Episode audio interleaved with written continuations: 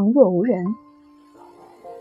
在电影院里，我们大概都常遇到一种不愉快的经历：在你聚精会神地静坐着看电影的时候，会忽然觉得身下坐着的椅子颤动起来，动得很匀，不至于把你从座位里掀出去；动得很促，不至于把你颠摇入睡。颤动之快慢急徐，恰好令你觉得它讨厌。大概是轻微地震吧。左右探查震源，忽然又不颤动了。在你刚收起心来继续看电影的时候，震动又来了。如果下决心寻找震源，不久就可以发现，毛病大概是出在附近的一位先生的大腿上。他的足尖踏在前排椅撑上，绷足了劲，利用腿筋的弹性，很悠游地在那里发抖。如果这拘挛性的动作是由于羊癫疯一类的病症的爆发，我们要原谅他，但是不像，他嘴里并不吐白沫，看样子也不像是神经衰弱。他的动作是能收能发的，时坐时歇，指挥如意。若说他是有意使前后左右两排客座不得安生，却也不然，全是陌生人，无仇无恨。我们站在被害人的立场上看，这种变态行为只有一种解释。那便是他的意志过于集中，忘记旁边还有别人。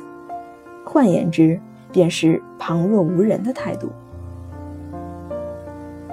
旁若无人的精神表现在日常行为上者不止一端。例如欠身，原是常事，气乏则欠，体倦结身则身。但是在仇人广众之中，张开血盆巨口做吃人状，把口里的獠牙显露出来。再加上伸胳膊伸腿如演太极，那样子就不免吓人。有人打哈欠还带音乐的，其声呜呜然如吹号角，如鸣警报，如猿啼，如鹤唳，音容并茂。《礼记》侍坐于君子，君子欠身，转杖履，是日骚末，侍坐者请出矣。是欠身合于古礼，但亦以君子为先。平民岂可援引？对人伸胳膊张嘴，总不吓人，至少令人觉得你是在逐客，或是表示你自己不能管制你自己的肢体。邻居有叟，平常不大回家，每次归来必令我闻之。清晨有三声喷嚏，不只是清脆，而且洪亮，中气充沛。根据那声音之响，我揣测必有异物入鼻，或者有人插入指捻。那声音撞击在脸盆之上，有金石声。随后是大排场的漱口，真是排山倒海，犹如骨梗在喉，又似苍蝇下咽。再随后是三餐的饱嗝，一串串的嗝声，像是下水道不通畅的样子。可惜隔着墙没能看见他剔牙，否则那一份刮够磨光的钻探工程，场面也不会太小。这一切旁若无人的表演，究竟是偶然突发事件，经常经常令人困扰的，乃是高声谈话。在喊救命的时候，声音当然不嫌其大，除非是脖子被人踩在脚底下。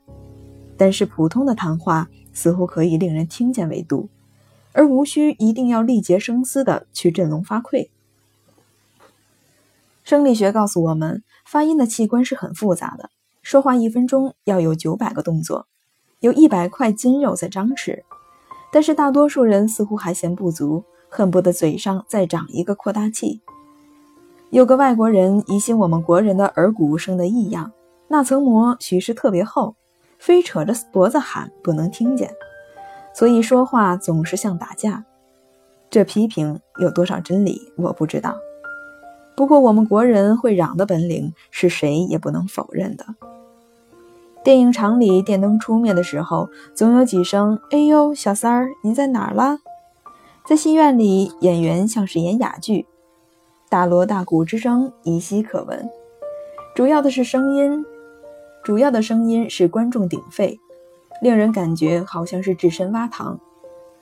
在旅馆里，好像前后左右都是庙会，不到深夜休想安眠。安眠之后，难免没有响皮底的大皮靴。毫无惭愧地在你门前踱来踱去。天未大亮，又有各种事声前来侵扰，一个人大声说话是本能，小声说话是文明。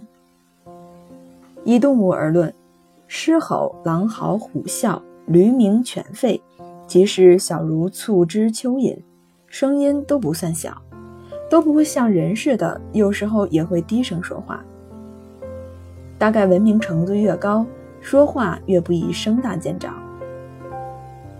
群居的习惯愈久，愈不容易存留旁若无人的幻觉。我们以农立国，乡间地旷人稀，犬母阡陌之间，低声说一句早安是不济事的，非得扯长扯长了脖子喊一声“你吃过饭了”。可怪的是，在人烟稠密的所在，人的喉咙还是不能缩小。更可疑的是，纸驴嗓、破锣嗓、喇叭嗓、公鸡嗓。并不被一般的认为是缺陷，而且麻衣相法还公然地说：“声音洪亮者主贵。”叔本华有一段寓言：一群豪猪在一个寒冷的冬天挤在一起取暖，但是它们的刺毛开始互相击刺，于是不得不分开。可是寒冷又把它们聚在一起，于是同样的事故又发生了。最后经过几番的聚散。他们发现最好是彼此保持相当的距离。同样的，群居的需要使得人形的豪猪聚在一起，只是它们本性中的带刺、令人不快的刺毛使得彼此厌恶。他们最后发现的是彼此可以相安的那个距离，便是那一套礼貌。凡违反礼貌者，便要受言辞警告。用英语来说，请保持相当距离。用这方法，彼此取暖的需要只是相当的满足了。可是彼此可以不日互刺。自己有些暖气的人，情愿走得远远的，既不刺人，又可不受人刺。逃避不是办法，我们只是希望人形的豪猪时常的提醒自己：这世界上除了自己，还有别人。人形的豪猪既不止我一个。最好是把自己的大大小小的刺毛收敛一下，不必像孔雀开屏似的把自己的刺毛都尽量的伸张。